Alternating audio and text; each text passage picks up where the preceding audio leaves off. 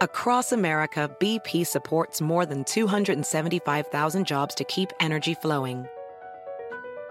Jobs like building grid scale solar energy in Ohio and producing gas with fewer operational emissions in Texas.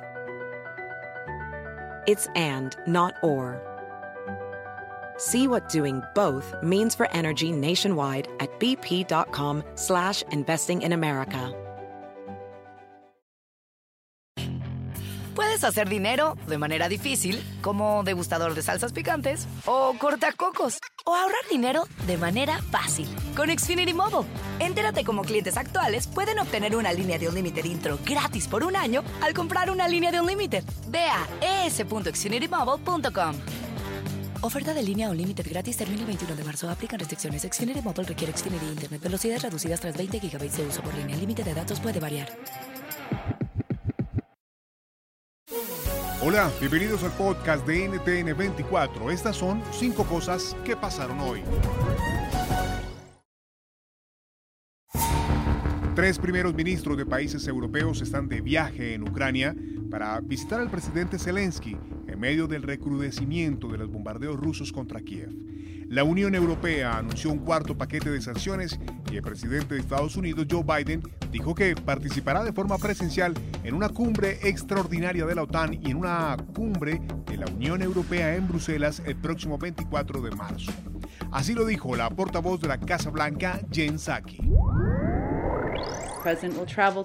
El presidente viajará a Bruselas, Bélgica, más adelante en este mes, en donde se va a unir a una cumbre de la OTAN, en donde se va a discutir todo el tema de defensa y disuasión y también va a hablar respecto claramente a todo lo que está pasando en Ucrania.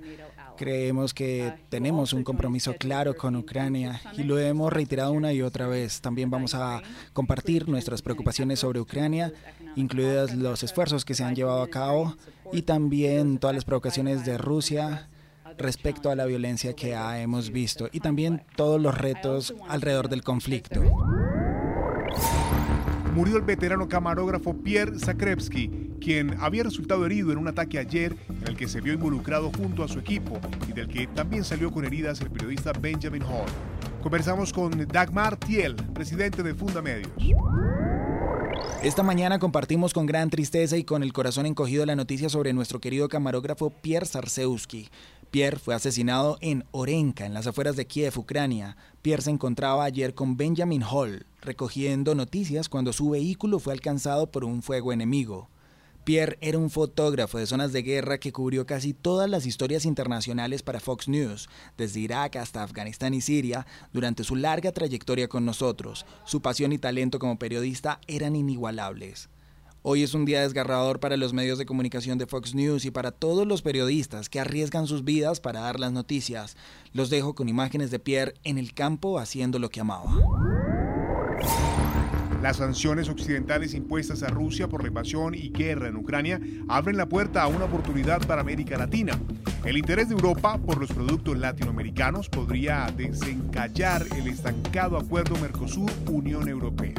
Lo explica Gonzalo Leguini, consultor internacional en política y comercio exterior y director académico de la Universidad CLAED en Uruguay. Bueno, a ver, yo creo que es un disparador importante, ¿no? Recordemos que la Unión Europea, eh, a partir de este conflicto, tiene un problema muy visible que todos tenemos claro, que es el tema energético, ¿verdad? Por su alta dependencia del petróleo y el gas natural de Rusia y todo lo que también pasa por Ucrania, ¿no? Porque recordemos que mayormente muchas de las conexiones este, pasan por, por Ucrania también.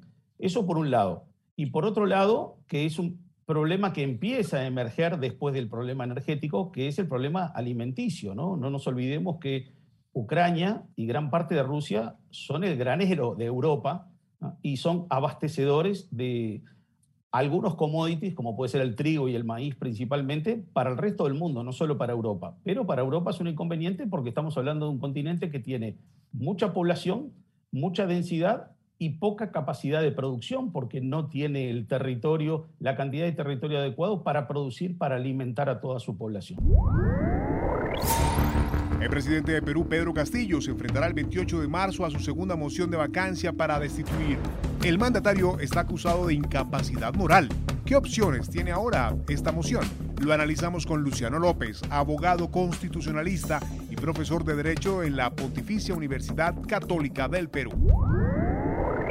Bueno, en realidad, eh, como ha sido de, público conocimiento en, América Latina, eh, las elecciones para justamente en las que salió elegido el señor Castillo fueron unas elecciones muy polarizadas. Eh, él representando de alguna manera una izquierda y por otro lado la fuerza conservadora y representativa del Fujimorismo a través de la heredera Keiko Fujimori, definitivamente lo que hizo fue una, unas justas muy, muy, muy, muy, muy estrechas entre sí, muy polarizantes. Y primero entonces nunca se aceptó claramente que, que em, Pedro Castillo pueda representarnos a los peruanos a través de la primera magistratura de este país. El presidente mexicano Andrés Manuel López Obrador anuncia una gira internacional por varios países de Centroamérica y el Caribe, entre ellos Cuba. ¿Qué busca AMLO con este viaje?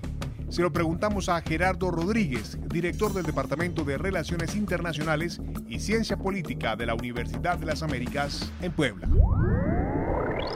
Creo que el presidente López Obrador sabe que tiene ya que cumplir con sus responsabilidades internacionales y Estados Unidos está presionando mucho a México para que ayude a controlar el tema de los flujos migratorios ilegales. La Agenda de Seguridad Nacional de México ya incluye los flujos migratorios irregulares. Y México ha insistido a Estados Unidos que quiere programas de trabajo, de mejora de la situación económica en los países del Triángulo Norte, eh, El Salvador, Honduras y, Guatemala. Entonces, pues, si, si, si estás pidiendo apoyo a los Estados Unidos y te estás comprometiendo con los países centroamericanos, tienes que ir y tienes que ejercer el rol. Si te gustó este podcast, puedes buscar más de nuestro contenido en nuestra página web www.ntn24.com. En NTN24 tenemos una red de corresponsales en las Américas que nos permite tener acceso de primera mano a toda la información y hacer análisis sobre los eventos más importantes de la región.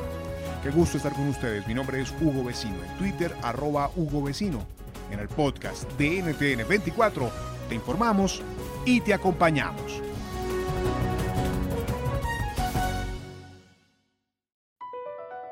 BP added more than $70 billion to the U.S. economy in 2022. Investments like acquiring America's largest biogas producer, Archaea Energy, and starting up new infrastructure in the Gulf of Mexico. It's and, not or. See what doing both means for energy nationwide at bp.com slash investing in America.